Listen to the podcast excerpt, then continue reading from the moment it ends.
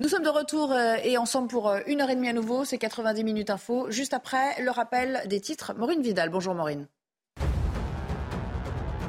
Bonjour à tous. L'IHU de Marseille en cours de perquisition dans le cadre de l'information judiciaire ouverte en 2022 par le parquet. L'Agence nationale de sécurité du médicament avait notamment relevé de graves manquements à la réglementation des recherches impliquant la personne humaine lors d'essais cliniques. Ces essais pratiqués sur des patients atteints de Covid-19 à base d'hydroxychloroquine. Dans une tribune, 16 sociétés savantes de médecine dénoncent le plus grand essai thérapeutique sauvage connu. En visitant Slovaquie, Emmanuel Macron a assuré qu'une Europe de la défense était indispensable et appelle les Européens à acheter des armes européennes. Venu pour discuter de la situation en Ukraine, il a également plaidé, je cite, Il nous faut bâtir un espace qui nous permette de cohabiter de la manière la plus pacifique, sans naïveté aucune, avec la Russie de demain. Enfin, à Beauvais, dans l'Oise, un enfant de 8 ans a été gravement blessé après avoir été renversé dans un rodéo urbain dimanche. Il se promenait avec ses parents lorsqu'une moto roulant à vive allure pour échapper à un contrôle de police l'a percuté. Le chauffard a été interpellé et placé en garde à vue. Il doit être jugé en comparution immédiate aujourd'hui. Merci beaucoup et à tout à l'heure, chère euh, Maureen. Pour m'accompagner cet après-midi, j'ai le plaisir de revoir sur ce plateau Judith Vintrobe, grand reporter au, Figaro Magazine. Bonjour. Bonjour. Merci d'être là cet après-midi. Merci à vous, Aurélie Gros, euh, maire euh, du Coudray-Monceau, c'est dans l'Essonne, dans le 91. Merci d'avoir répondu présente également. Et puis Emma Rafovic, qui est porte-parole du PS, est là également. Bienvenue à tous les trois. On va commencer avec la drogue. La drogue, source de règlement de compte de plus en plus violent, avec une recrudescence indiscutable euh, ces euh, dernières semaines. On l'a vu à Marseille, mais ça continue notamment à Nantes. Nantes qui en constitue euh, l'exemple parfait, vous allez le voir dans ce sujet. L'exaspération aussi et l'inquiétude des élus locaux. C'est parti avec Michael Chailloux. Trois tentatives de meurtre en une semaine. Le quartier Bellevue aux portes de Nantes est devenu l'un des théâtres des affrontements entre trafiquants de drogue. Des dealers qui n'hésitent pas à tirer pour contrôler ce point de vente. Certains policiers parlent d'un chiffre d'affaires autour de 10 000 euros par jour point de vente démantelé il y a peu. La CRS 8 arrive pour occuper le terrain car le trafic s'installe ailleurs. On ira les harceler là où ils sont. On ne lâchera pas le terrain. On sait que les, coups de feu euh, concernent des, règlements de compte qui peuvent toucher à la fois euh, ce qu'on appelle ceux qui animent les, points d'île que ceux qui les organisent. Pour les hauts gradés, le meurtre. Le 17 avril, un jeune de 23 ans a reçu trois balles dans le dos en sortant du tramway. Pour les autres, des tirs dans les jambes. Six personnes blessées depuis le 11 mai. La police sillonne pourtant les quartiers. Je euh, mon appel à la responsabilisation et à la responsabilité des consommateurs qui ne peuvent pas ignorer que euh, leur consommation, qui peut être euh, absolument récréative, a des conséquences sur la délinquance, a des conséquences sur la vie, notamment dans les quartiers populaires, et qu'ils peuvent pas s'en laver les mains. Deux trafiquants ont été tués à Nantes depuis le début de l'année, 21 à Marseille. Je propose aussi d'écouter cet élu nantais qui parle, qui va jusqu'à parler de guerre des gangs. La drogue euh, touche Nantes comme elle touche euh, énormément d'agglomérations, de, grosses métropoles françaises, mais euh, on est aussi touché qu'une agglomération de même taille. Le problème à Nantes, c'est que la dégradation est pire que dans les autres villes c'est clair qu'on a un phénomène de, de, guerre des gangs euh, à, Nantes qui est, réel, sur lequel la police nationale euh, enquête, fait, un travail phénoménal, euh, néanmoins qui n'est pas suffisant pour enrayer le phénomène. Et la ville refuse de faire un vrai travail sur la question de la, de la prévention de la consommation. Pour eux, c'est un non-sujet. Aurélie Gros, évidemment, ça n'est pas propre à cette ville. On voit que ça fleurit un petit peu partout au fond, le vrai débat, vous êtes maire, hein, je le rappelle, vous êtes euh, premier élu d'une grosse commune. Euh, le débat, euh, c'est la consommation derrière, le, vrai débat, le vrai sujet auquel il faut s'atteler? Alors moi, ça me fait penser à une formule d'un président américain, Ronald Reagan, qui avait dit ⁇ Je déclare la guerre à la drogue ⁇ et qui disait qu'en fin de compte, on pourrait mettre toutes les armées du monde derrière les vendeurs de drogue si on ne pointait pas du doigt la consommation et notamment la surconsommation dans la jeunesse et dans les milieux aisés, on ne pourrait rien faire. On peut mettre un flic derrière, devant chaque tour ça ne fonctionnera pas. Donc effectivement, il y a ce problème de consommation qui est grandissant. On a ces guerres de gangs ou entre villes. Derrière tout ça, on retrouve ça un peu partout sur le territoire de cette jeunesse très excitée. Et quand on creuse un peu, on voit qu'il y a souvent des problèmes de drogue derrière, avec des sommes astronomiques. On le, il le disait dans le reportage, 10 000 euros euh, au pied de chaque tour. Vous imaginez pourquoi ces jeunes iraient bosser Et à côté de ça, on a une surconsommation et c'est devenu presque une banalisation de la consommation de la drogue. Donc aujourd'hui, je crois qu'il y a un vrai travail à faire sur notre jeunesse et aller au plus proche, c'est-à-dire celle des consommateurs, parce que ce n'est pas banal de consommer de la drogue. Ça entraîne ce type d'événement euh, catastrophique et dramatique euh, dans nos communes. Judith, euh, la consommation à titre récréatif, elle entraîne ça et, une paupérisation aussi d'autres populations derrière? Oui, bien sûr, mais il me semble qu'il y a quand même des spécificités qu'on a vues, nous, quand on a fait la délinquance dans les villes moyennes. vous dites à Nantes comme ailleurs. Nantes arrivait en tête, malheureusement, du palmarès où les villes comparables euh, des villes comparables pardon, où la criminalité avait le plus euh, augmenté, criminalité, délinquance, et notamment les agressions euh, gratuites, agressions physiques. c'était par hasard, c'était parce que la maire, à l'époque, Johanna Roland, voyait défiler les habitants, parce qu'il y a eu des, des, manifs de Nantais qui, qui disaient halte à la violence, et qu'elle trouvait qu'il n'y avait pas matière à s'affoler, que de toute façon, euh, argument euh, habituel des maires euh, de gauche, socialistes et écolos, c'est l'État qui est chargé de maintenir l'ordre et de réprimer la délinquance. C'est une compétence de l'État. Voilà. Donc vous me le faites en direct, c'est bien. La sécurité, c'est une compétence de l'État. Le, le, maire n'a rien à faire. Le maire n'a rien à faire là-dedans. Et elle a changé d'avis sous la pression euh, des habitants. Malheureusement, ça ne porte pas encore ses fruits. Il y a eu des renforts de police, c'est en cours, ça ne porte pas Alors, du tout encore Justement, pour la réponse, Emma Rafovic, est-ce qu'il y a eu euh, au début un manque de prise en compte de l'ampleur du problème par Johanna Roland, dont vous êtes de la même famille politique, je rappelle Évidemment, évidemment. Et, Johanna Roland est, une mère, euh, je crois, responsable, mais qui d'ailleurs fait partie de ces maires de grandes villes qui prennent en compte la question de la sécurité de manière importante. Aujourd'hui, euh, et je le pense notamment euh, quand on est de gauche et quand on est socialiste, euh, on sait que la sécurité est sans doute le premier des patrimoines des habitants et qu'il faut tout faire pour la, pour la sauvegarder. Aujourd'hui, on a eu un problème, c'est qu'évidemment, l'État a financé, désengagé de beaucoup d'endroits et notamment de beaucoup de villes. On a eu des effectifs de policiers en moins. Renforts très on a eu... Non, attendez, c'est il y a deux jours seulement où il y a eu une réunion avec la préfecture et là maintenant on vient d'annoncer hier, je crois qu'il y allait y avoir des effectifs supplémentaires de CRS, de policiers. C'est faux, ça a tenu ah de telles précautions qu'il y a eu des renforts très importants. Il y a eu un communiqué le 30 mai, exactement. Donc aujourd'hui qui annonce des choses en plus, mais il faut pas commencer vos archives le 30 mai. Il s'est passé des mais attendez, oui, mais justement, si à chaque fois les choses n'avancent pas Aujourd'hui, on a des élus locaux. Vous, avez entendu euh, Pascal Bolo.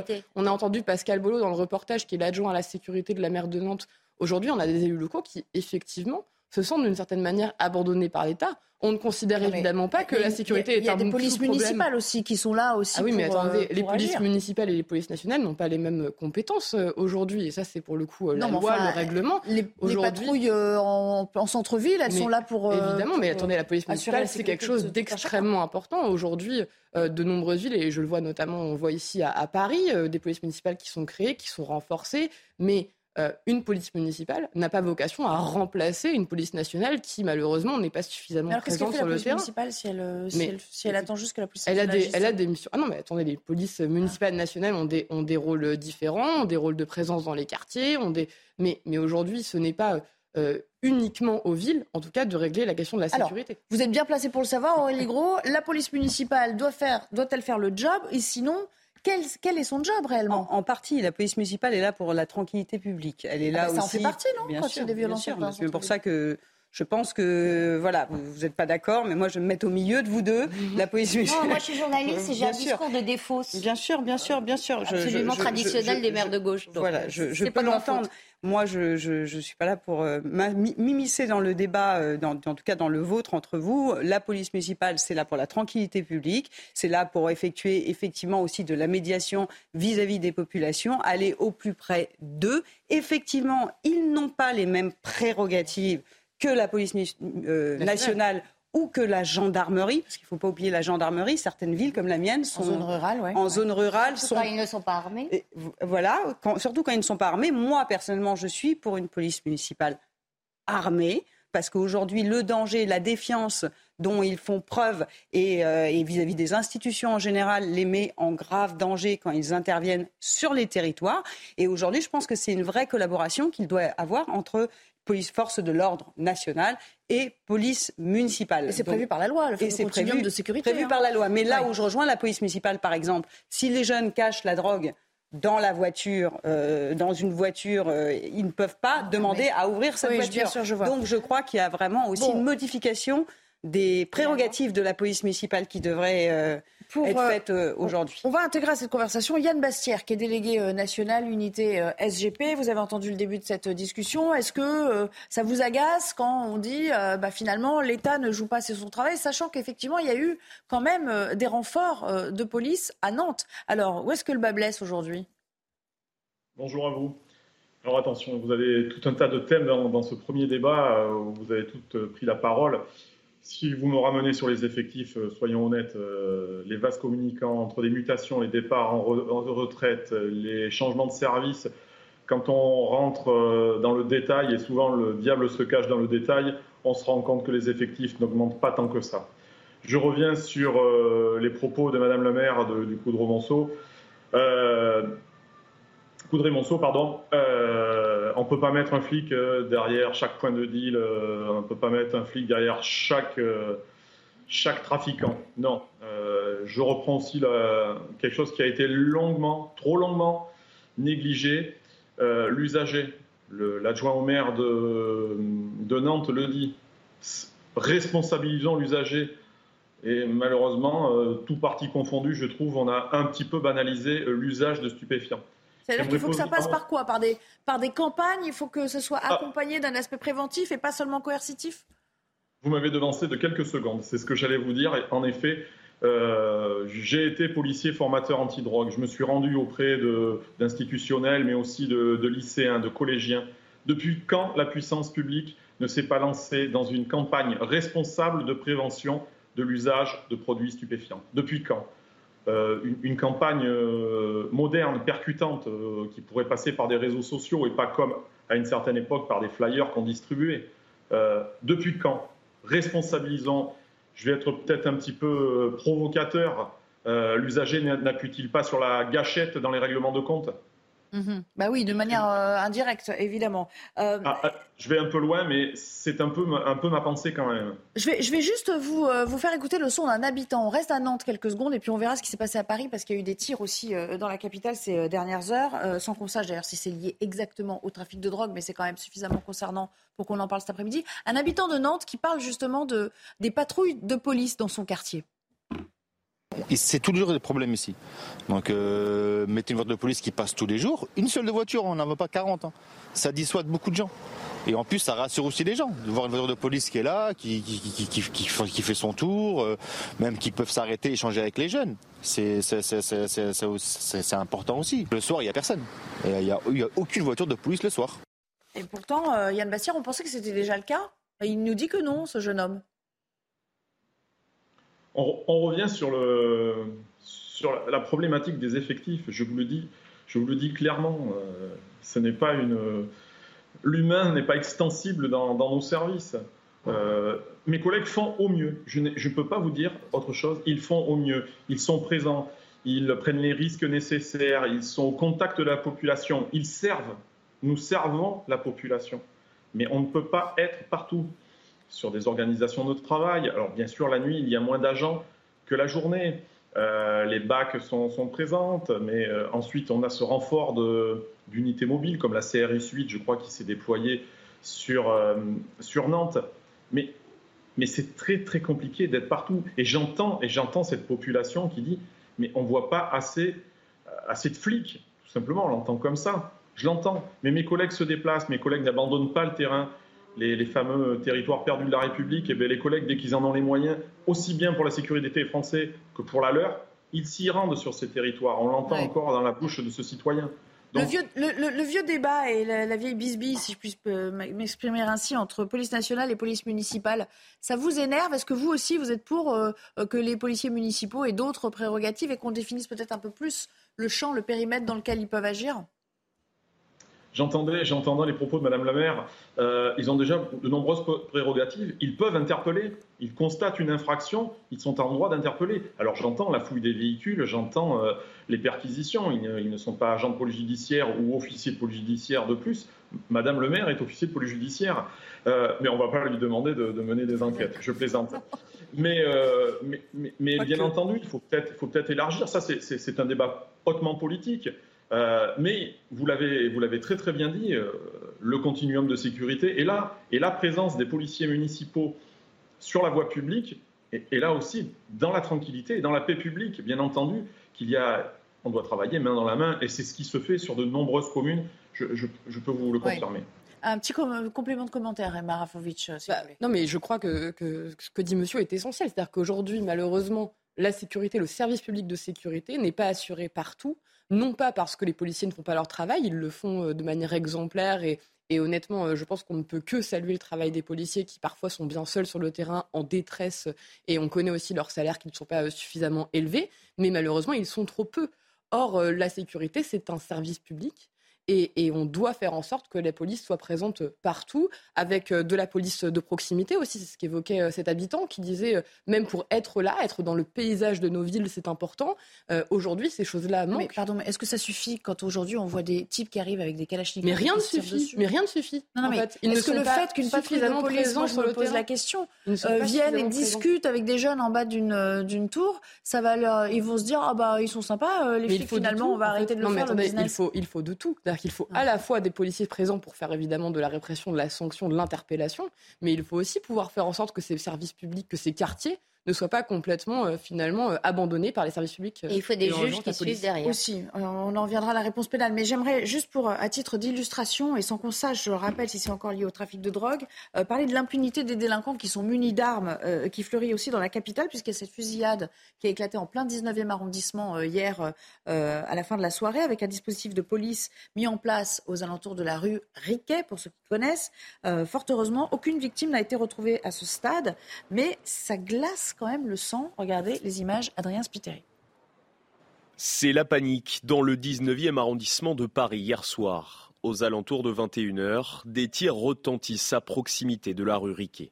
J'ai entendu ben, ce qui me semblait être des tirs de mortier ou des feux d'artifice, comme ça, une dizaine en fait en rafale. Après un petit silence, et puis deux ou trois autres euh, juste après. Et puis euh, peut-être euh, genre 10 minutes après, 5-10 minutes après, j'ai vu des, véhicules de police commencer à arriver, de plus en plus, de plus en plus, de plus en plus. Donc je me suis dit, il a dû se passer quelque chose. Une voiture vient d'être prise pour cible. Un témoin était dans son véhicule lorsque la fusillade a éclaté. Sous le choc, j'ai rien compris. Je, me suis baissé. J'ai fermé les fenêtres de la voiture. Et quand j'ai regardé euh, vers ma gauche, il y avait une personne armée qui tirait euh, des coups de feu. Et cette personne était cagoulée, masquée Quand je suis descendu, euh, j'ai vu que le véhicule, euh, euh, la vitre arrière était cassée. Lui n'a pas été blessé, sa voiture endommagée. Rapidement, un dispositif de police est mis en place. Des étuis ont été découverts, mais aucune victime ni aucune trace de sang n'ont été retrouvées pour le moment. L'opération policière est toujours en cours. Euh, Yann Bastière, pardon, mais en tant que civil, quand on voit ça, on se dit, mais euh, c'est le nouveau Far West. Et surtout, on n'a pas du tout envie d'être au milieu ou de, ou de passer sur le trottoir à ce moment-là parce qu'on rentre de chez des amis ou qu'on a déposé ses, enfants chez un babysitter ou je ne sais quoi. Enfin, je veux dire, là, ça y est, on a franchi le, seuil d'alerte. On est au-delà du seuil d'alerte. C'est devenu. Euh, combien de victimes collatérales faudra-t-il, quoi? Le, seuil d'alerte à Paris. À Paris, et là je parle de Paris, de la capitale. C'est pas la première fois que ça arrive là. Et, c'est peut-être pour ça que vous, vous en parlez. Euh, un règlement de compte la semaine dernière, c'est dans le 17e arrondissement. Quelques nuits avant, dans le 8e, à deux pas des Champs-Élysées. Hier soir, sur le 19e. Là, ça, commence à faire peur à tout le monde parce que nous sommes en Paris, à Paris. Mais euh, parler de ça aux, Marseillais, il s'agit juste de la chronique de la violence ordinaire. Donc, effectivement, Paris intramuros, c'est un symbole fort avec ces règlements de compte qui se multiplient. C'est mort. Là, hier soir, apparemment, bien heureusement, aucun. Mais euh, on, est bien, comme vous venez de le dire, on monte d'un cran. L'usage systématique des armes à feu. 21 morts à Marseille à l'heure où on se parle. Nantes, ça, vous veniez de l'évoquer tout à l'heure, les chiffres bien moins importants, mais mais, mais à quand cet engrenage a-t-il s'arrêté Et maintenant, en effet, vous avez raison, dans les rues de Paris, avec bien sûr une, population plus importante, et puis surtout à, deux pas de, de quartiers, euh, comme je vous l'ai dit tout à l'heure, limite entre le 17e et le 8e, puis le 8e. Oui, en effet, ça, ça, pose réellement question sur cette, sur cette violence qui devient endémique. Judith Vintraube, on ne peut pas dire que la présence policière à Paris ne soit pas euh, en nombre. Hein. Il y a quand même beaucoup de policiers qui sillonnent les rues de la capitale. Hein. Oui, je ne pense pas qu'à Paris, euh, effectivement, ce soit, ce pas un problème. soit la question. Euh, mais effectivement, malheureusement, quand on entend règlement de compte à Marseille, bon, bah, on est tristement habitué. Ce qui choque, c'est la diffusion euh, de cette euh, violence partout sur le territoire. Je l'ai dit tout à l'heure euh, quand on a fait notre enquête sur les villes moyennes, c'était particulièrement frappant. Et quelle est, à mon avis, et, étant donné ce que, ce que, notre enquête a produit, l'une des façons de lutter contre cela, aux endroits où les effectifs policiers sont quand même assez fournis, bah, c'est une réponse pénale beaucoup plus dissuasive dès les premiers actes de violence, de ne pas en attendre, parce que non seulement c'est de plus en plus violent, c'est de plus en plus jeune. Ça, euh, tous les spécialistes vous le disent, la délinquance violente touche maintenant des 13, 14, 17 ans. Je ne connais pas euh, l'âge des, mises en cause dans, dans, dans l'affaire dont on parle. Dans le, dans le, cas des règlements de compte de ces tueurs à gages, maintenant qu'il y avait un jeune de 18 ans, qui avait été euh, enrôlé, qui avait touché 200 000 euros et qui s'en vantait. Donc ça veut dire quoi? Ça veut dire que ces jeunes-là, ils n'ont pas commencé comme ça. Ça veut dire que dès les premiers actes de violence, il faut qu'ils comprennent. Il faut frapper dur, fort, dès la première euh, incartade? enfin, Pour le coup, quand on est euh, aujourd'hui face à tous ces actes-là, et moi qui suis élue parisienne, c'est évidemment des choses qui nous, qui nous marquent et qui nous choquent on se dit évidemment qu'il y a quelque chose, un endroit, plusieurs endroits même, où finalement euh, euh, le bas blesse. Évidemment, la question de la sanction pénale se pose. À quel moment et comment est-ce qu'on réagit euh, au mieux? Vous le savez, au Parti socialiste, ça fait de nombreuses années maintenant, et déjà dans les programmes présidentiels de Ségolène Royal ou d'autres, on parlait de la question de punir dès le premier acte et dès la première interpellation. Ces choses-là n'ont pas disparu et le problème n'a pas disparu. Pour la question du trafic d'armes, parce que là on parle aussi beaucoup de ça, finalement, que ce soit à Nantes, que ce soit à Paris, que ce soit à Marseille on a un sujet quand même sur le renseignement en France et sur notre incapacité à, faire, à démanteler aujourd'hui des réseaux qui sont évidemment énormes, qui touchent évidemment euh, de la prostitution à la, aux drogues, aux armes, mais tous, évidemment qui ensuite alimentent des réseaux terroristes. Mais on a un sujet. C'est peut-être la porosité des frontières, de la même manière que les migrants les moi, je pense, aisément. Je pense qu'en effet, on a besoin de pouvoir avoir des espaces de coopération de nos polices à un niveau européen de manière beaucoup plus intense et, contrôler plus les importante. Mais tout ça va, va dans tous les cas ensemble mais c'est pas uniquement comment ça. On tient les réseaux sociaux. Aujourd'hui, que ça vient on a des, besoin. Des pays euh, aujourd'hui, je pense surtout. Non, mais attendez, moi, je pense surtout que même au niveau européen, aujourd'hui, qu'on soit en Belgique ou en Allemagne ou en France, aujourd'hui, nous avons des réseaux qui sont globalement souvent les mêmes. Ils ne viennent pas forcément euh, d'ailleurs, mais on a besoin de services de renseignement qui aujourd'hui soient bien plus efficaces et qui ne le sont malheureusement pas. Yann Bassir, très rapide, une petite réaction et puis euh, un petit mot peut-être, Aurélie. en quelques secondes. Bah, Je pense que la porte-parole du PS fait, rappelle la motion dont ils ont parlé dernièrement, dont ils ont, ils ont demandé euh, euh, le renforcement du renseignement criminel. Mais je, tiens juste à rappeler que nous avons un service qui s'appelle le CIRASCO, qui, existe depuis très nombreuses années, qui est géré par la Direction centrale de la police judiciaire, qui centralise tout le renseignement criminel en France et qui est extrêmement efficace. Euh, j'espère qu'on ne va pas trop le bousculer avec la réorganisation de la police nationale, au contraire le renforcer, euh, bien entendu. Et ils font du travail de synthèse, ils font du travail, bien entendu, avec les autres polices européennes, dans le cadre d'Europol. On, a ces dispositifs dans la police française. Nous, donnons-nous les, moyens et surtout, je, reviens vers vous, vers une application euh, avec une réponse pénale forte, ferme et effectivement peut-être vers les plus jeunes, mais, mais ne tapons pas trop sur la police qui est d'une efficacité, pour l'instant, je trouve remarquable encore à ce jour. Merci beaucoup. Il n'en est pas question, évidemment, Yann Bastière, de, de, jeter l'opprobre sur, euh, sur, sur, les policiers. Merci à, vous d'avoir réagi en direct à nos questions. On s'interrompt quelques secondes. On parlera d'un tout autre sujet, euh, le harcèlement scolaire. On a beaucoup parlé de l'affaire euh, Lindsay. On fera venir dans un instant Nora Tiran-Fraisse. Elle est la fondatrice de l'association Marion la main tendue. Elle a vécu au plus près ce drame puisqu'elle a perdu sa fille il y a une dizaine d'années. C'est ce qui l'a poussée à monter euh, cette fondation. Elle connaît parfaitement le problème. Elle sera avec nous. À tout de suite. Nous sommes de retour pour la suite de 90 minutes info. On va retrouver euh, Mickaël Dorian pour le JT de 16h. Bonjour Mickaël. Bonjour Nelly, bonjour à tous. Les députés de la NUPES claquent la porte de la commission des affaires sociales de l'Assemblée nationale. Ils accusent le camp présidentiel de magouille pour empêcher le vote le 8 juin dans l'hémicycle de la proposition d'abrogation de la retraite à 64 ans. Florian Tardif, vous êtes toujours à l'Assemblée nationale. L'examen n'est pourtant pas terminé, mais la NUPES a clairement décidé de boycotter les discussions.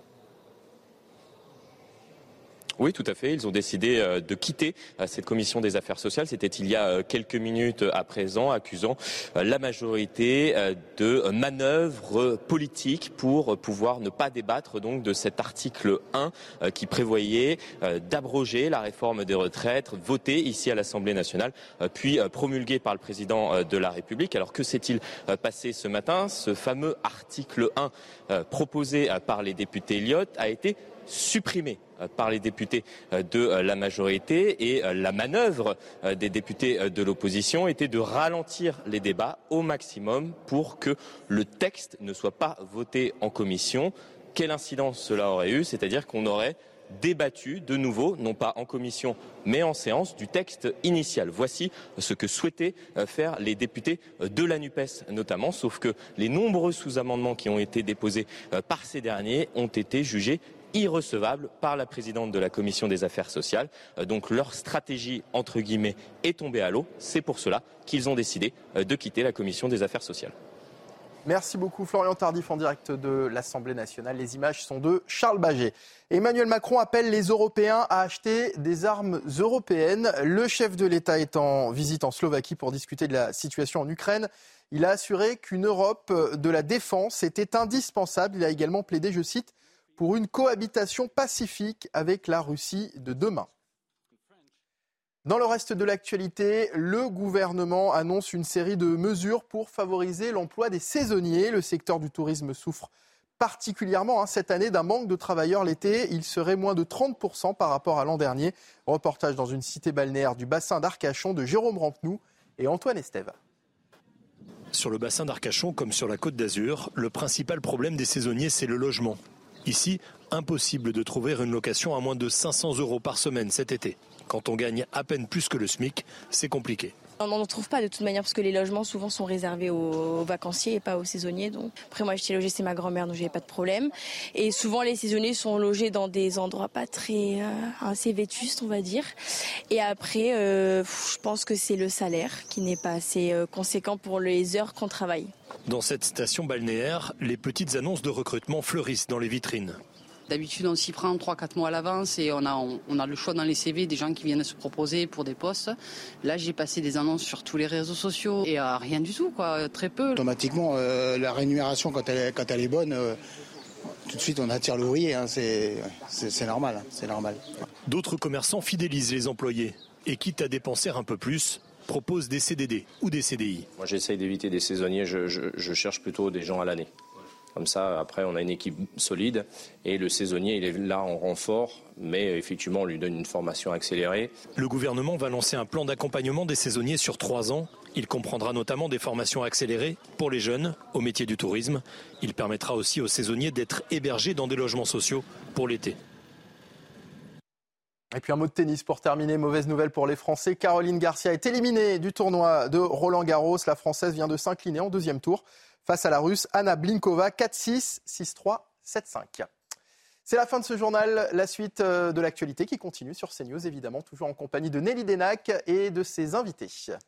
Merci beaucoup, cher Michael. On va parler euh, du suicide de Lindsay, 13 ans, dans le Pas-de-Calais. C'était il y a euh, quelques semaines maintenant. Le harcèlement se poursuit puisque maintenant c'est sa meilleure amie, Maëlys, qui euh, en fait les frais. Euh, nos équipes ont pu euh, la rencontrer. Elle fait l'objet de menaces sur les réseaux sociaux principalement. Ces témoignages exclusifs ont été recueillis par Jeanne Cancard et Léo Marcheguet. Le commentaire est signé Valentine Leboeuf. Un cortège de motards à la sortie du collège. Ils sont venus chercher Maëlys, la meilleure amie de l'INSEE. Elle a repris les cours pour la première fois depuis le drame. Une escorte qui rassure la mère de l'adolescente. Ça me touche énormément parce que je me dis, euh, ma fille, elle sera plus toute seule en fait. Ces motards font partie d'une association créée après le suicide de l'INSEE.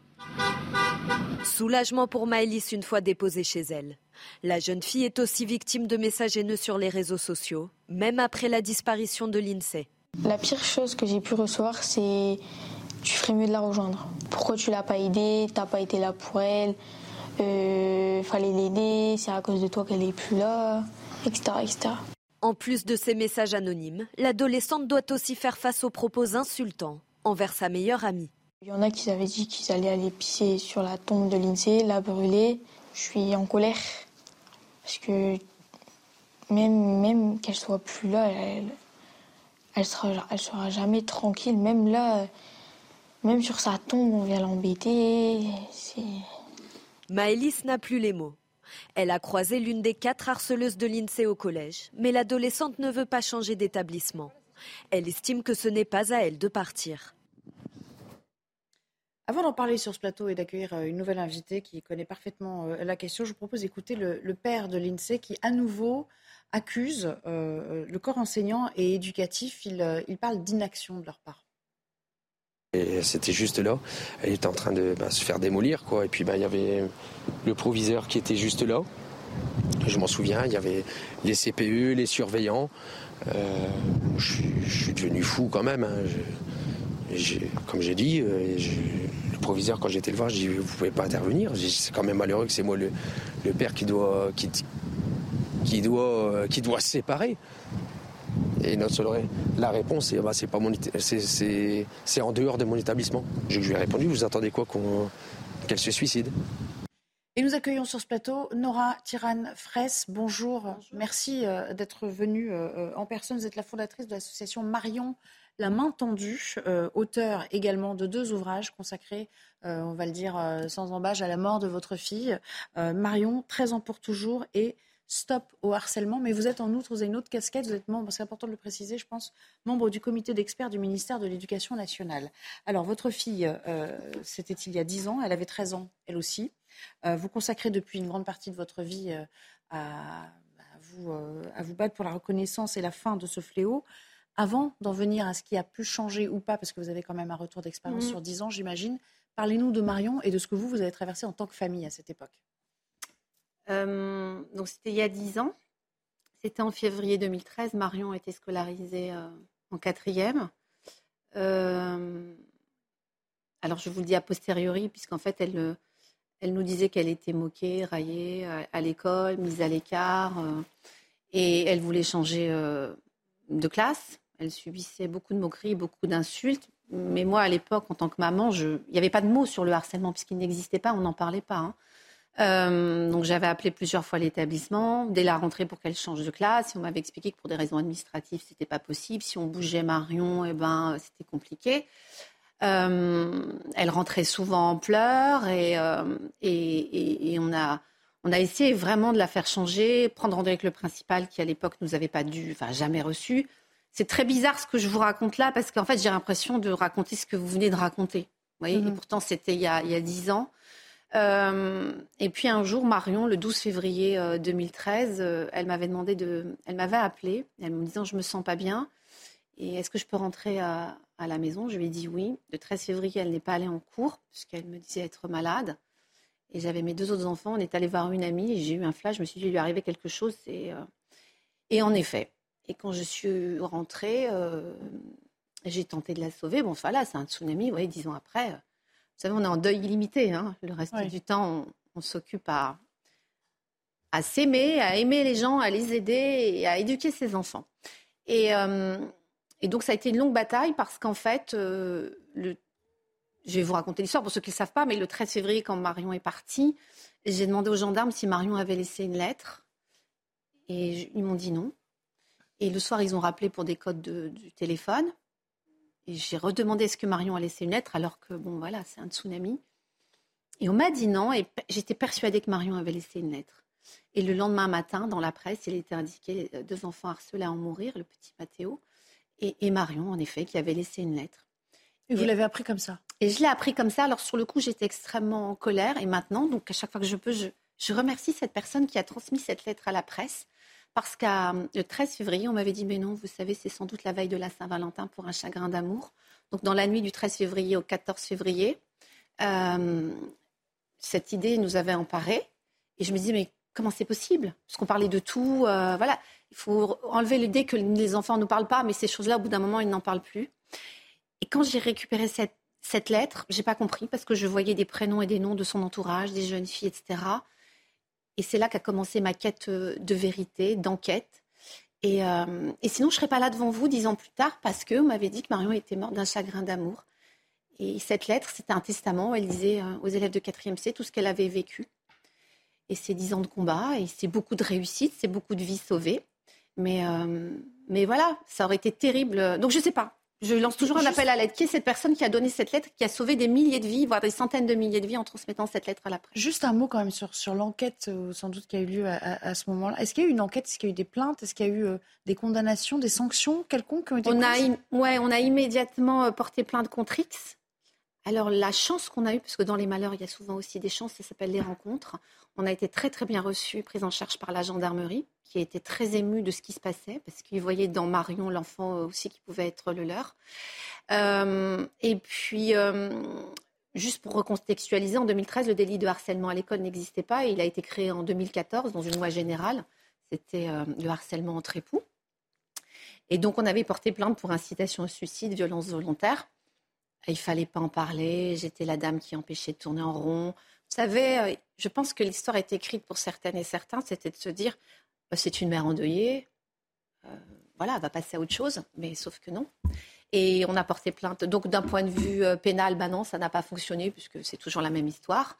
mais ça, ça nous a permis de faire des avancées puisqu'il y a, d'autres délits qui ont été créés et on avait porté plainte au niveau administratif auprès du tribunal. Oui, près... que j'allais vous poser au niveau de l'institution alors, on avait euh, porté plainte près, euh, du tribunal administratif de Versailles. L'État avait été condamné pour euh, responsabilité partielle. alors, on l'avait fait parce que bah, Marion ne serait pas revenue. Mais moi, à chaque fois que je mène une action, c'est toujours dans l'idée est-ce que ça peut faire avancer les choses? Et avec notre avocat à l'époque, Maître Ayash, il avait dit bah, il s'est passé beaucoup de choses dans la gendarmerie. Il y a des protocoles qui ont été mis en place. On va s'en inspirer. Et c'est ainsi qu'ont été créés les premiers protocoles de prise en charge et l'interdiction des téléphones portables au collège. Voilà. J'ai une question avant de faire intervenir, et j'imagine que nos autres invités aussi auront beaucoup de questions à, votre euh, égard. Euh, c'était il y a dix ans, mmh. donc. on a, j'imagine, un, peu de, recul aussi sur ce qui se passe il y a dix ans, même si euh, là, on ne parle pas de la peine qui n'est pas atténuée. Est-ce que vous diriez que les choses se sont améliorées, qu'il y a eu une prise de conscience, qu'on a évolué sur ces questions dans un sens ou dans un autre? Euh, Il y a dix ans, c'était, euh, on, parlait de, violence à l'école, de bien-être à l'école. Le mot harcèlement, aujourd'hui, il n'y a plus une personne en France qui peut dire je ne sais pas ce que c'est.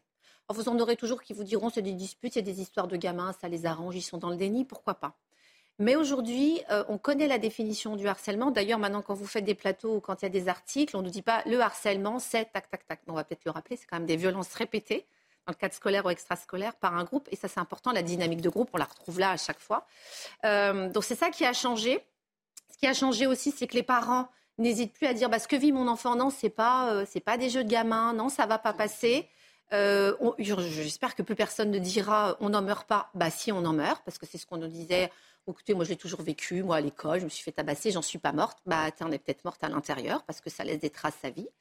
Euh, une multiplication des lois, bon, c'est très français, ça ne change pas grand-chose, ça c'est mon point de vue euh, personnel, puisque la preuve, vous avez euh, une petite qui est harcelée à en mourir et une deuxième qui vient lui porter secours qui est harcelée aussi. Qu'est-ce qui a changé? Des protocoles qui ont été mis en place. Et, et puis voilà, le taux ne baisse pas. c'est de plus en plus tôt, c'est dès la grande section, c'est une violence accrue, c'est une banalisation des propos des insultes verbales, c'est encore une minimisation des faits, c'est, de l'ultra-violence chez certaines et chez certains, c'est des enfants qui sont en souffrance, même les harceleurs, c'est des conduites délictuelles. C'est un vrai phénomène de société. Ce qui a changé, c'est qu'on me disait que c'était un fait divers à l'époque, et je pense qu'on en a fait un fait de société. C'est 12 millions d'élèves qui sont scolarisés, 1 million chaque année euh, qui est harcelé. Donc, et c'est 61% des enfants qui ne le disent pas à leurs parents. C'est 52% qui n'en parlent jamais à un proche de peur des représailles et, pensant que ça va s'aggraver et parce qu'ils ont honte et culpabilisent. Mais ça, c'est pour toutes les violences conjugales, au travail, etc. Et 61% des personnes, enfin des enfants harcelés, ont eu des pensées suicidaires. 6 sur 10. Je vous, je vous, présente Aurélie Gros, qui est maire d'une commune dans, dans l'Essonne, et j'imagine qu'elle a, elle a beaucoup de, de, questions aussi à vous poser. Oui, ce que je trouve euh, étonnant, euh, étonnant, écœurant d'ailleurs, c'est que plus on communique en fin de compte sur ces faits-là, euh, comme on a communiqué d'ailleurs sur les féminicides, on, on, voit une augmentation beaucoup plus importante des féminicides, puisque selon les derniers chiffres, ils augmentent de 20% par rapport à l'année précédente. Et, et sur le harcèlement, je pense que ce qui a changé aussi, c'est une, une, un agrandissement des canaux notamment euh, par les réseaux sociaux, euh, TikTok, euh, Snapchat. non, non, je dis. mais justement, c'est intéressant. Justement, c'est la question. C'est voilà un élargissement des canaux de harcèlement, en plus du harcèlement qui peut se passer dans un établissement, il ne s'arrête plus jour comme de nuit. C'est ça que, que, je trouve assez préoccupant. C'est-à-dire que voilà, je voulais savoir ce que vous en pensez, parce que dans, dans, le changement, je trouve que c'est quelque chose qu'il faut noter aussi, peut-être qui explique la non-baisse, malgré le travail euh, euh, admirable des associations. Et on pense. Euh, et, le réseau social, et la deuxième question. Parce que comme ça, je pose mes deux qui vont ensemble. Bah euh, je, je, pense quand même qu'il y a un problème au niveau de l'éducation nationale, notamment sur la, formation des, élèves et, des jeunes élèves. Et on sait qu'il y a des associations comme Génération Numérique qui interviennent dans les établissements et qui viennent faire de la, de la prévention sur euh, l'utilisation des réseaux sociaux, mais aussi sur l'égalité femmes-hommes, sur le harcèlement scolaire. Et il faudrait peut-être euh, avoir des heures réservées à toutes ces choses-là au niveau des élèves. Donc, deux questions, ça c'est dense. C'est deux questions Réseaux assez denses, mais ça va ensemble. C'est le bouc émissaire, oui, non, et euh, la présence non, accentuation. De, ou accentuation, formation. Alors je pense que c'est un biais de parler des réseaux sociaux parce que le harcèlement il est très fort en CE2, CM1. Oui. Et derrière un réseau social, quel qu'il soit, euh, il y a des êtres humains qui ont des interactions négatives. Je prends souvent cet exemple avec les enfants. Euh, un couteau, ça peut faire beaucoup de mal. Ça peut aider aussi à tartiner du Nutella. Donc, c'est quelque chose de. Pardon, de la, crème, la pâte à tartiner. C'est l'usage, c'est toujours l'usage qu'on fait. Et donc, si vous déportez systématiquement avec les réseaux sociaux, bah, quelque part, on se dit bah c'est pas nous, c'est les réseaux sociaux. Les accidents de la route, pardon, c'est pas la voiture. Hein. Ah oui, non, je déportais pas sur les réseaux. Je disais que c'était une accentuation. Euh, sur le fait que le harcèlement, ça, le ça amplifie. Non, ça amplifie pas le harcèlement. Il ne s'arrête plus jour comme de nuit non. pour ces enfants qui ça sont. Ça n'amplifie euh, pas le harcèlement, attaqués. ça crée une viralité plus importante voilà. et un risque plus accru de pensée suicidaire, de passage à l'acte. Parce qu'en 24 heures, en effet, euh, vous harcelez une personne pendant 24 heures sur les réseaux sociaux, euh, vous pouvez détruire sa vie. Ça, c'est vrai. Et on parle des réseaux sociaux, 50% du cyberharcèlement, donc des violences répétées par le numérique, ont lieu par SMS ou groupe privé. Donc on n'est pas sur les réseaux sociaux. Déporter sur les réseaux sociaux, c'est déporter une responsabilité sur les plateformes, en effet, mais ce sont quand même des personnes, des enfants ou même des adultes, hein, qui se disent bah, j'ai agi en toute impunité. Donc c'est l'impunité qui avance, c'est l'absence d'interaction positive. Et quand vous êtes tabassé dans la cour de récré à 5 ans, ce n'est pas les réseaux sociaux. Quand vous êtes pris en meute, vous êtes mis à l'écart systématiquement de vos TP, des travaux dirigés ou mis à nu dans les vestiaires, c'est pas les réseaux Alors, sociaux. Qu'est-ce qu'on fait? Franchement, qu'est-ce qu'on fait? C'est le rôle, c'est du ressort de l'éducation nationale, c'est du ressort des parents. À quel moment on, on, on, on dit aux enfants ça n'est pas bien et on leur fait comprendre surtout que ça n'est pas bien?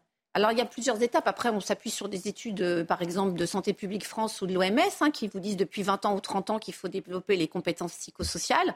Certains appelleront ça les soft skills. C'est la capacité à interagir de manière positive, en confiance, euh, se dépasser, etc. Et ça, ça doit être dès la maternelle. Par exemple, dans le comité d'experts, on avait demandé à ce qu'il y ait au moins deux heures par semaine. On a 10 heures par an. Euh, voilà, donc ça, il y a le rôle de l'éducation nationale. Après, il y a le, le rôle de la parentalité, l'aide à la parentalité avant l'hyparentalité. C'est-à-dire que nous, en tant que parents, on va nous expliquer jusqu'à l'âge de 3 ans comment donner le biberon, le coucher, etc. Et puis après, on nous laisse. Mais il y a des parents qui ont vraiment besoin d'être accompagnés. C'est-à-dire comment j'ai des interactions avec mon enfant? Donc ça, c'est le volet famille. Mais pardon, on n'a pas de ministère de la famille depuis Laurence Rossignol. C'est-à-dire qu'en fait, il y a des enfants qui existent, qui deviennent des élèves. Donc c'est l'éducation nationale. Mais tout ce qui se passe avant, autour, voilà. Et les familles allophones, ça c'est important aussi, qui n'ont pas les codes de l'éducation nationale. On nous parle beaucoup du numérique. Vous avez quand même 17 millions de Français en France qui font face à l'électronisme. Ils donnent un téléphone portable en imaginant que c'est un jeu. Et il y a une chose qui a été vraiment modifiée, c'est le confinement, où l'outil numérique a été donné à des voix, à des, pour, de, pour du pédagogique. C'est resté entre les mains des enfants. Ce qui fait qu'aujourd'hui, ils ont accès. Et il faut bien faire la différence entre, pardon, j'ai l'impression de donner un cours, mais cyberharcèlement et cyberviolence. Vous savez, vos enfants, ils ont plus de craintes et plus de risques face aux cyberviolences qu'au cyberharcèlement. Parce que les cyberviolences, c'est toutes les vidéos que vous voyez, toutes les publicités à caractère pornographique, et derrière, vous avez des risques euh, bah, de conduite. Euh, Judith, puis Emma Rafovic qui aussi voudra réagir. Ce que vous dites est très important. Évidemment, il y a une dimension euh, culturelle dont vous parlent tous les pédopsychiatres qui sont confrontés à ces phénomènes, mais il y a aussi quelque chose. Sur les réseaux, juste un mot, il y a quelque chose qui existe chez nous euh, presse qui est la responsabilité du diffuseur. Le réseau n'a pas cette responsabilité euh, juridique. Raison pour laquelle c'est beaucoup plus difficile euh, de punir des réseaux, même s'il y a des tentatives législatives ou gouvernementales qui sont faites régulièrement. le, réseau n'a pas la responsabilité du diffuseur. Pour moi, c'est une anomalie totale. Nous, on publie euh, un texte à caractère euh, menaçant ou insultant, euh, je vous assure qu'on est puni et sévèrement par la justice. Il n'y a aucune raison que les réseaux. Alors évidemment, ça demande une organisation énorme et, internationale, puisque les réseaux ne connaissent pas les frontières. Mais il faut vraiment s'attaquer au problème. Première chose. Deuxième chose, et je parlerai encore de responsabilité. Le harcelé ou la harcelée, c'est quelqu'un qui est seul. Les harceleurs sont en meute. Et face à ça, un chef d'établissement qui a peur, qui n'a pas de courage ou qui minimise, préférera toujours dire non à une personne plutôt qu'à la meute. Et c'est le choix de la facilité, et c'est pour ça qu'il faut instaurer une responsabilité beaucoup plus nette. C'est là que se pose la euh, compétence ou responsabilité ou pas de l'éducation nationale. Et là-dessus, j'ai cru comprendre que vous aviez un avis quand même assez mesuré sur ce que peut ou ne peut pas faire l'éducation nationale. Moi, je crois que ça n'est pas que du ressort de l'éducation nationale, qu'on se trompe depuis des années. Moi, je ne parle pas de harcèlement scolaire, je parle de harcèlement entre pairs, avec cette dynamique de groupe. J'ai écrit un ouvrage qui s'appelle Camélia face à meute. C'est une bande dessinée pour expliquer justement que cette jeune fille qui rentre dans un internat, au début a des amis et cette dynamique de groupe se met en place, la meute. Et en fait, ça crée de l'isolement et l'isolement met de la mise à l'écart. Vous devenez une personne vulnérable, vous devenez une proie. C'est pour vraiment démontrer le, le côté. Excusez-moi, madame, est-ce que vous trouvez normal qu'il ait fallu attendre le mois dernier pour qu'un ministre de l'Éducation, en l'occurrence Papendiaï, dise ce n'est pas la victime de changer d'établissement, mais c'est les harceleurs qui doivent être changés d'établissement? Ça vous ah semble normal? Ah ben non, moi je, ne je vais pas vous. Le mois dernier. Hein. Je vous demande pas de regarder mes replays, mais ça fait des années que je le dis. En fait, c'était vraiment lié, et je le dis à chaque fois, c'est que en primaire, au premier degré, on ne pouvait pas euh, exclure des enfants euh, pour quelques, même si ce n'était pas des faits de harcèlement, des faits de violence. Donc, ils terminaient jusqu'au CM2, et puis on pouvait se dire, bah, après, ce sera l'affaire du collège. après, il faut bien lire entre les lignes. C'est ce que j'appelle mettre la poussière sous le tapis, vous voyez oui, mais il peut être exclu, mais sous condition d'eux, avec un collège. C'est toujours la question de l'accompagnement et de la prise en charge. Pour ce qui est des plateformes, moi, j'ai pris le parti de me dire qu'on ne pourra rien faire, et pourtant je ne suis pas quelqu'un d'effétiste, c'est que ce sont des transporteurs d'informations du côté des États-Unis, et il y a tellement d'argent à gagner, vous pouvez mettre, leur mettre 10% euh, d'amende, c'est vraiment pour moi la base, c'est éduquer nos enfants à des interactions eh positives, accompagner les parents, qui fassent des maraudes numériques. Et puis il y avait une autre question, c'était sur... Euh, est-ce que je trouve ça normal L'éducation nationale. La responsabilité, oui. Bah, la responsabilité, c'est d'abord la, responsabilité d'un citoyen. Moi, quand je suis dans la rue, je ne me pose pas la question si je suis la maman d'un tel ou la directrice générale d'une association. Si je vois une bagarre, une, une femme qui est violentée, je ne me pose même pas la question, j'interviens. Voilà, ça, c'est des choses qu'on doit, qu'on doit faire. Pour ce que disait le papa tout à l'heure euh, de, de, de l'INSEE, pour dire aux parents qui nous écoutent, toutes les violences commises dans l'école ou aux abords de l'école sont de la responsabilité du chef de l'établissement. 50% des violences sont commises avant l'établissement, proche de l'école. Et quand on lit les enquêtes du ministère de l'Éducation, et vous avez quand même 50, 40 à 50% des enfants qui se plaignent des violences avant l'école, 15% de voyeurisme dans les toilettes et 8% pour les CM1, CM2 d'être embrassés de force. Ça veut dire qu'il faut travailler aussi mais je crois qu'on en parlait ce matin, sur l'égalité filles-garçons. Parce que là, on est sur des bagarres de filles et il y a une vraie violence des filles, pardon, mais c'est très genré. Le baromètre le dit. Si vous avez des filles ou des garçons, les garçons, c'est violence physique, vraiment, les coups, les bousculades. Les filles, c'est mise à l'écart, réseaux sociaux, rumeurs. Et Marafovic, euh, une dernière question.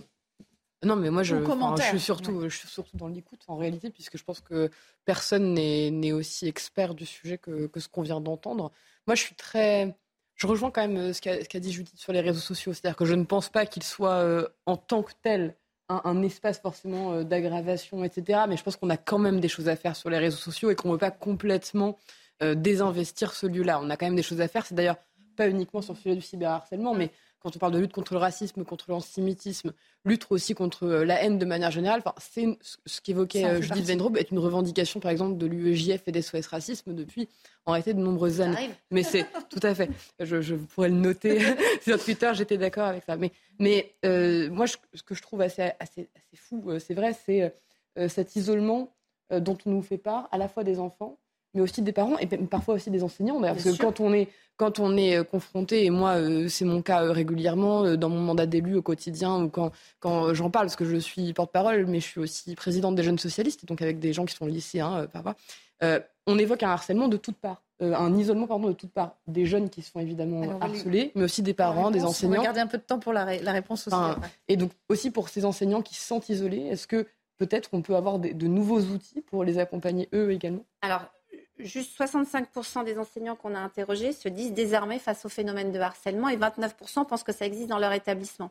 Raison pour laquelle, donc, dans le cadre du comité d'experts, moi j'ai participé à l'élaboration du programme phare. Donc c'est un acronyme, Programme de prévention du harcèlement à l'école, et c'était je forme les enseignants, je les accompagne, je crée des équipes ressources référentes, je forme des élèves ambassadeurs, J'accompagne et le volet famille, ça c'est hyper important. J'aimerais qu'on en parle, mais je suis la seule à en parler, j'ai l'impression.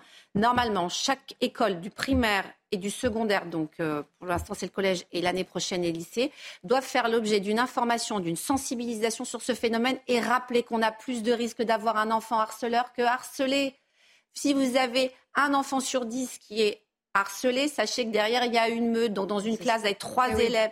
Voilà. Et donc, votre, en tant que parent, c'est de vous dire, je dois euh, faire des maraudes numériques, regarder ce que regarde mon enfant, apprendre avec lui. On sait que quand on accompagne son enfant dans le numérique, on divise par trois le risque de cyberharcèlement. Quand on en a les moyens. Merci. Face à l'électronisme. Et donc, il faut arrêter de faire uniquement de la communication sur les réseaux sociaux, parler simplement aux gens et leur dire c'est grave, vous êtes en danger, vos enfants. Un, tout dernier mot. On, sait que l'enfance, quand même, est une période cruelle, où on est euh, particulièrement cruel comme, euh, comme être humain envers les autres, de toute façon, mais on peut mieux faire, vraiment, on peut mieux faire en, à, base de, petites choses, de petites interventions auprès de son propre enfant?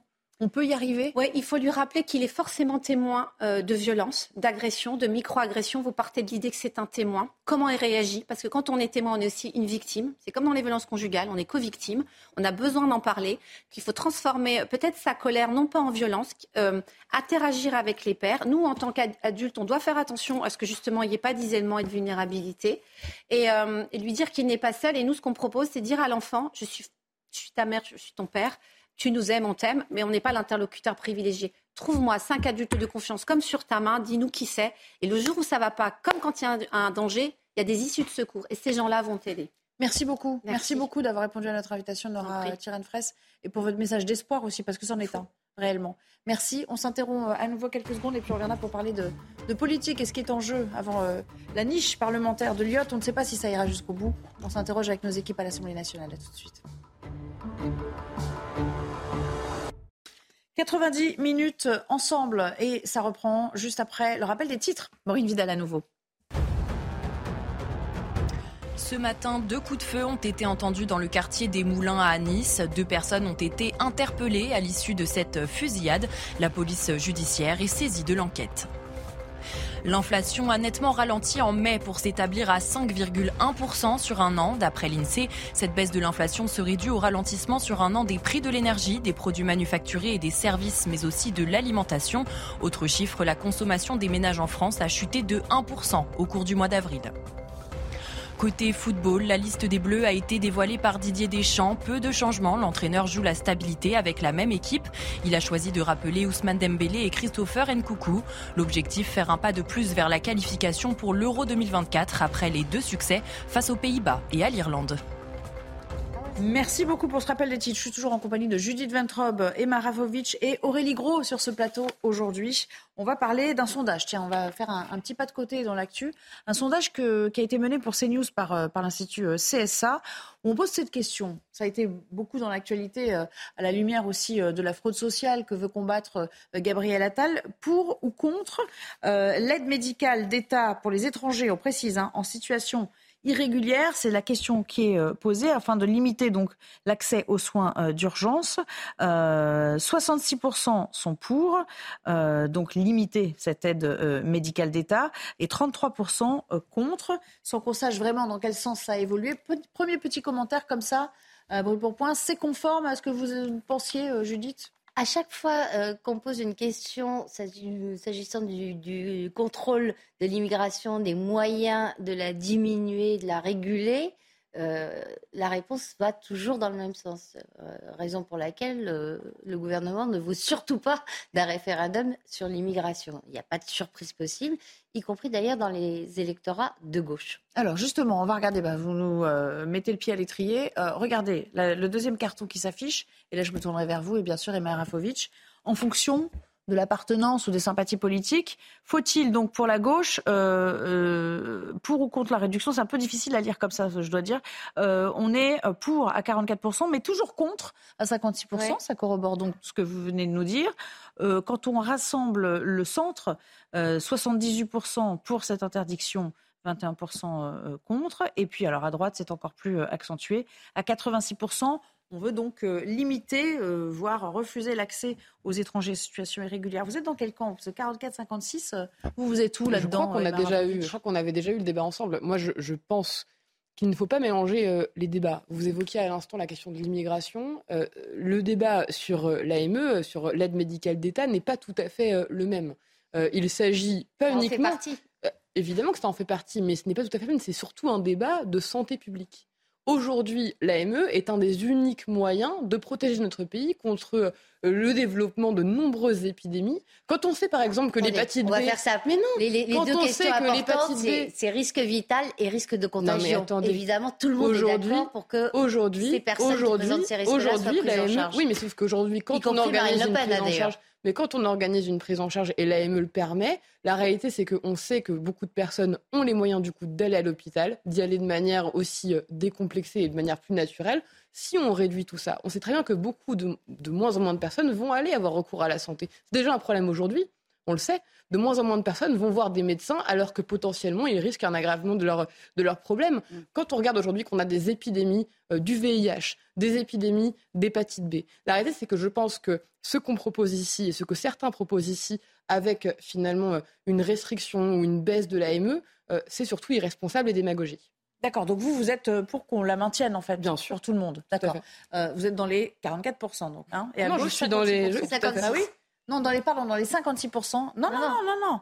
56% qui sont, euh, qui sont contre la réduction. Oui, euh, Aurélie pour le bâtir. Oui, Aurélie Gros. Je pense que la question, c'est vraiment, là, c'était la question de la réduction de l'AME et non pas de la suppression. Par exemple, si vous me posiez la question sur la suppression, je vous dirais que je suis contre la suppression de l'AME pour des questions. Pour la bon, il y en a, il y en a quelques-uns quand même. les députés LR, sur le principe, parce que c'est une question de, de santé publique et que la grandeur de la France, c'est de pouvoir soigner tout le monde et surtout d'éviter de voir euh, l'arrivée d'anciennes maladies qui ont été éradiquées en France et qu'on voit réapparaître sur le territoire. Donc euh, c'est la grandeur de la France de soigner toute personne qui est en danger vital et je trouve ça euh, plutôt honorable de notre part. Après, sur la réduction, effectivement, je, pense qu'il y a beaucoup de personnes de l'étranger qui viennent se faire soigner en France sur des maladies ou qui viennent bah, accentuer. typiquement les dialyses, par exemple. Voilà. Euh, donc, pour le coup, euh, je pense qu'une réduction, en tout cas, remettre des limites sur le type sur de frais sur et sur euh, l'accès aux soins, mais sur le type d'accès aux soins. Voilà. Il y a une différence entre il peut y avoir des abus sur les soins dentaires et, et, pour le coup, se faire soigner contre une maladie mortelle. Sauf qu'on sait que dès qu'on réduit l'accès aux, aux, soins pour tous, d'ailleurs pas uniquement pour les personnes étrangères, on sait que du coup elles vont moins dans tous les cas, avoir recours, aux soins et au personnel soignant. Et qu'aujourd'hui, quand on a des personnes, qu'elles soient étrangères, qu'elles soient pauvres, qu'elles soient précaires, et qui ne vont pas voir des médecins quand ils ont un problème, leur problème aurait été C'est bien pour ça que lors du dernier sommet, euh, et le prochain a lieu la semaine prochaine, le 8 et 9 10 juin à Marseille, le sommet citoyen, nous avons proposé la création des médiateurs de la santé. Parce que je pense qu'effectivement, avec la désertification médicale, avec euh, la santé qui se casse la figure, notre système de santé est quand même euh, très mal au point en ce moment, je pense qu'avoir des médiateurs de santé qui vont au plus proche des territoires pour essayer de ramener certaines personnes isolées vers la santé est une belle chose, mais ça concerne pas forcément que les personnes en situation irrégulière. Ça concerne l'ensemble des Français. Voilà, je voulais juste, le, votre message est passé, je voulais juste vous sonder sur cette question parce que le sondage est, sorti aujourd'hui. on va parler de la menace terroriste qui s'accroît en Europe. C'est pas moi qui le dis, c'est ce qui ressort d'un rapport des autorités néerlandaises. Elles évoquent des signaux qui évoquent des menaces de la part de l'État islamique. Cette organisation est toujours active, hein, notamment en Syrie et en Afghanistan. Il y a de quoi s'inquiéter évidemment à l'approche de deux euh, échéances euh, sportives majeures pour notre pays. Regardons Thomas Bonnet. Des structures de l'État islamique en Syrie ou en Afghanistan qui planifieraient des attaques sur le sol européen. C'est ce qu'affirment les autorités néerlandaises après avoir constaté un niveau de menace grandissant ces six derniers mois. Il se base sur une série de signaux, euh, sur d'une part des, des, réactions à des manifestations qui ont eu lieu en Europe, comme quand par exemple des extrémistes ont brûlé des Corans, c'est de nature à, susciter des, réactions de, haine et, de revanche dans certains secteurs du, monde musulman. Les deux menaces essentielles, ce sont les menaces d'une part endogène, la commission d'un attentat en Europe par des gens qui sont nés, qui vivent en Europe, ou la commission d'un attentat contre les intérêts européens dans un pays tiers. Il y a quelques jours déjà, le ministre de l'Intérieur Gérald Darmanin, alors en déplacement aux États-Unis, avait affirmé que le risque terroriste reprenait en France à l'approche de grands événements. La reconstitution de cellules de Daesh au Levant qui font que ces menaces exogènes, dans la perspective des grands événements que va organiser la France, sont des moments de risques importants d'attentats terroristes. Face à ce risque, l'ensemble du pays est toujours placé au niveau Vigipirate, sécurité renforcée, risque attentat.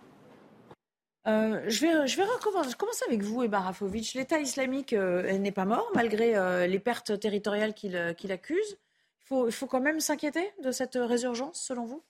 Toujours. Moi, je pense en réalité que le risque existe depuis maintenant de nombreuses années. Ce qui est assez terrible, d'ailleurs, c'est que on s'est quelque peu habitué à, vivre avec. moi, qui suis parisienne, je me souviens encore des attentats, évidemment, de 2015, de et c'est quelque chose qui nous, marque, qui nous marque que toutes et tous. Et euh, moi, ce qui me semble quand même important, c'est de dire qu'est-ce qu'on peut faire réellement aujourd'hui pour essayer d'enrayer tous ces risques-là. Il me semble qu'on a, euh, et on est en plein débat euh, d'ailleurs sur la loi de programmation militaire, avec plein de questions évidemment sur le renseignement, sur ce qu'on peut faire, etc. Je pense qu'on a un énorme travail à faire sur cette question pour toujours développer et toujours être, on va dire, les meilleurs, devenir les meilleurs et, continuer finalement à, éviter le plus grand risque, même si on a des services de renseignement qui fonctionnent et qui euh, réussissent à empêcher énormément d'attentats. On, a souvent ces chiffres qui, nous parviennent et qui évidemment impressionnent, donc il faut aller encore plus loin. Ce que je crois aussi, c'est que on a une bataille culturelle en réalité à mener, idéologique, euh, face aux islamistes, face euh, évidemment à, à, ceux qui aujourd'hui essayent de, de et on l'amène suffisamment à votre sens, y compris en France? Ah bah, euh, je pense qu'on ne l'amène jamais suffisamment, puisque euh, pour la mener suffisamment, euh, si on la menait suffisamment, elle n'existerait plus et on aurait gagné. la réalité, c'est qu'on a besoin de continuer ça. La bataille culturelle, c'est une bataille culturelle républicaine, universaliste, qu'aujourd'hui, peut-être, on ne mène pas suffisamment. en tout cas, moi, je fais partie de celles et de ceux qui la mènent.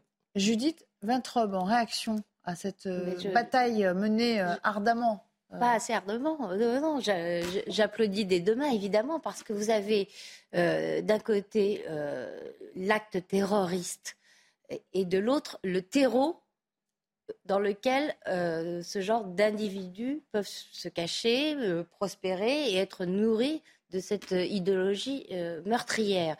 du point de vue passage à l'acte violent, je crois que les renseignements font un travail extraordinaire se pose quand même, et on l'a vu euh, notamment lors des attentats de 2015, le problème de la euh, porosité des frontières, des, individus qui avaient été repérés ont pu euh, venir en France commettre leurs assassinats. Ça, c'est une chose. Deuxième chose, on ne lutte pas du tout assez contre l'emprise islamiste, qui est le terreau. Je ne suis pas en train d'accuser tous les islamistes d'être des terroristes, mais euh, l'emprise islamiste crée un terreau favorable à l'éclosion de ce genre d'individus. Parce que on Claude, Monique, Claude Moniquet le disait, il y a un terrorisme exogène eh euh, avec l'État islamique et il y a un terrorisme endogène. endogène. Et celui-ci, eh bien il était présent d'ailleurs dans le eh bien, regardez, le, regardez le livre de Florence Bergeau-Blaclair sur euh, l'emprise des frères musulmans en Europe, l'emprise croissante, et vous, vous, verrez bien à quel point euh, nous, sommes, nous sommes fragiles, vulnérables et, pleins d'illusions face à ce danger. Aurélie Gros. Effectivement, il faut relever d'autant plus le niveau de vigilance, puisque les désordres qui se passent mondialement, hein, si on parle du conflit euh, ukrainien-russe avec les conséquences sur le Caucase, ou encore le départ euh, d'Afghanistan des Américains, on sait que c'est dans ces pays très instables, ou le Mali, dans ces pays très instables, où on voit une recrudescence de, djihadistes. Donc euh, je crois que le travail euh, des renseignements euh, au niveau international et au niveau européen, on parle de frontières très bien, mais il faut aussi que l'Europe s'arme un peu plus en tant qu'Europe sur ces questions-là, parce qu'il est inadmissible. Transmission de fichiers. il est inadmissible qu'entre deux pays frontaliers européens, des djihadistes puissent passer, ou en tout cas ne puissent pas être signalés et commettre des crimes sur le territoire français. Il n'y a pas 36 solutions pour les empêcher de passer. Et en effet, on peut s'interroger quand même à l'approche. On le rappelle de la Coupe du Monde de rugby en septembre, puis euh, JO l'an prochain. On, imagine que ce travail-là a été euh, grandement renforcé. Dans un instant, on partira à l'Assemblée nationale, retrouver Florian Tardif qui va nous expliquer ce qui s'est passé en commission des affaires euh, sociales. C'est un peu compliqué. Ça, c'est le travail préalable à ce qui doit se passer normalement avec la niche parlementaire, mais on n'y est pas encore au 8 juin, si on a bien compris. À tout à l'heure. Nous sommes de retour pour la toute dernière partie de cette euh, émission et on va parler de l'actualité législative dans la perspective de la niche parlementaire Lyotte. Elle est prévue euh, le 8 juin, cette niche, euh, et qui souhaite, ce groupe, tenter d'abroger, vous le savez, la, réforme des, retraites. Alors ça s'est passé en commission des affaires sociales aujourd'hui, l'examen du texte. Et eh bien, la commission a voté la suppression de l'article 1. C'est ce fameux article qui prévoyait euh, l'abrogation du report de l'âge légal de départ à, 64 ans, ce fameux article qui pose problème à, beaucoup de Français, on le sait. Première réaction en sortie de cette commission, celle du rapporteur de la proposition de loi pour le groupe Lyotte, Charles de Courson. Je redéposerai un amendement pour rétablir l'article 1er et à ce moment-là, demander à Madame la présidente de l'Assemblée nationale de déclarer cet amendement euh, contraire à l'article 40. C'est ça la manœuvre. Et c'est pour ça qu'ils ont maintenu l'article 2 sur la conférence, ce qui n'avait plus aucun sens. Florian Tardif, on ne va pas se le cacher, c'est un sujet ardu. Euh, une question, que va-t-il se passer à partir de maintenant? Quels sont les différents scénarios? Oui, je vais tenter de vous expliquer le plus clairement possible ce qui s'est passé et ce qui va se passer en décryptant ce que vient de dire justement le rapporteur euh, du texte, Charles de Courson. Alors nous avons assisté euh, depuis ce matin à des débats plus euh, couleux. Vous l'avez dit, l'article premier qui permettait à l'opposition de revenir euh, sur la réforme des retraites en euh, passant de nouveau d'un âge légal euh, de départ à la retraite de 64 ans à 62 ans. Cet article, ce matin, a été supprimé par les députés de la majorité. Réaction des députés de l'opposition, ils ont déposé plus d'un millier de sous-amendements pour ralentir le rythme des débats et pour potentiellement revenir au texte initial en séance, sauf que l'ensemble des sous-amendements qui ont été déposés euh, par les députés euh, de la NUPES ont été rejetés ensuite par les présidentes de la commission des affaires sociales.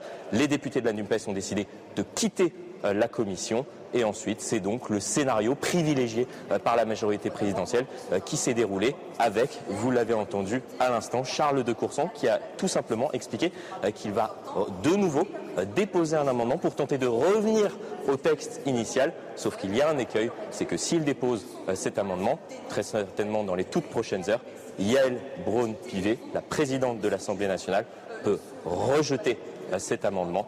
Et tout simplement, il n'y aura pas de débat en séance sur cet article premier et donc sur l'abrogation potentielle de la réforme des retraites. Mais ce qui est cocasse dans cette histoire, c'est qu'elle peut le rejeter au titre du cadre budgétaire qui ne serait pas respecté. C'est précisément ce qui leur avait permis de le faire passer, euh, validé en plus par le Conseil constitutionnel la dernière fois. C'est qui qui a oui, tout à fait. Et c'est d'ailleurs ce que nous expliquait euh, il y a quelques minutes Charles de Courson. Si Yael Braun-Pivet fait cela euh, dans les tout prochains jours, cela va créer un précédent. Pourquoi cela va-t-il créer un précédent? Tout simplement parce que le bureau de l'Assemblée euh, nationale a décidé d'accepter, de, il a jugé recevable cette proposition de loi déposée par les députés Lyotte et il y aurait donc un bureau de l'Assemblée nationale qui juge recevable une proposition de loi avec une présidente de l'Assemblée nationale qui juge irrecevable cette même proposition de loi. Cela créerait bien évidemment, vous l'avez compris, un précédent. Merci beaucoup, beaucoup. On a beaucoup mieux compris hein, pour le coup et on remercie Charles Baget pour les images.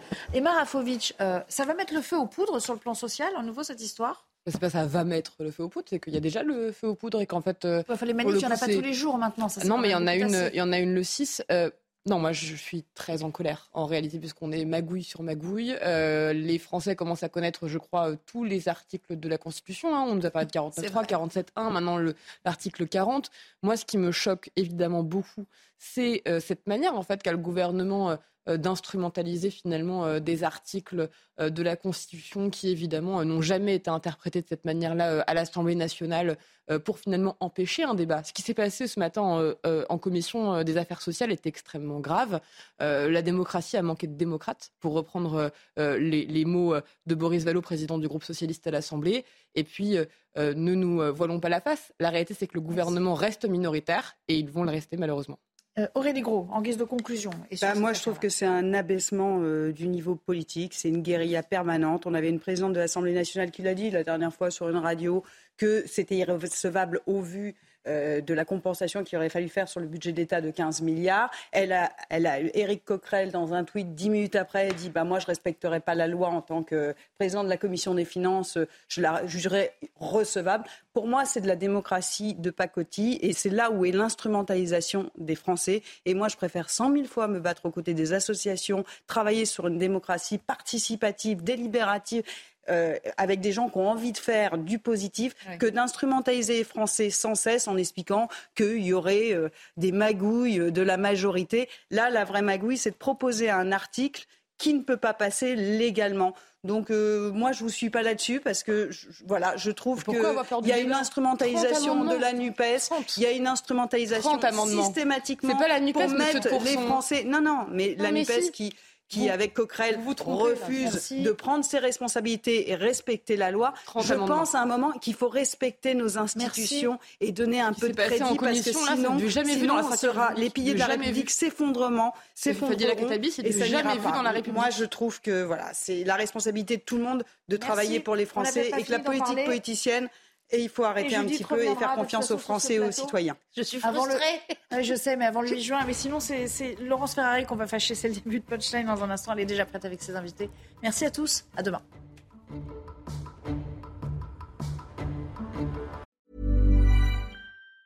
Planning for your next trip? Elevate your travel style with Quince. Quince has all the jet setting essentials you'll want for your next getaway, like European linen premium luggage options, buttery soft Italian leather bags, and so much more. And it's all priced at 50 to 80% less than similar brands. Plus, Quince only works with factories that use safe and ethical manufacturing practices. Pack your bags with high-quality essentials you'll be wearing for vacations to come with Quince. Go to quince.com slash trip for free shipping and 365-day returns.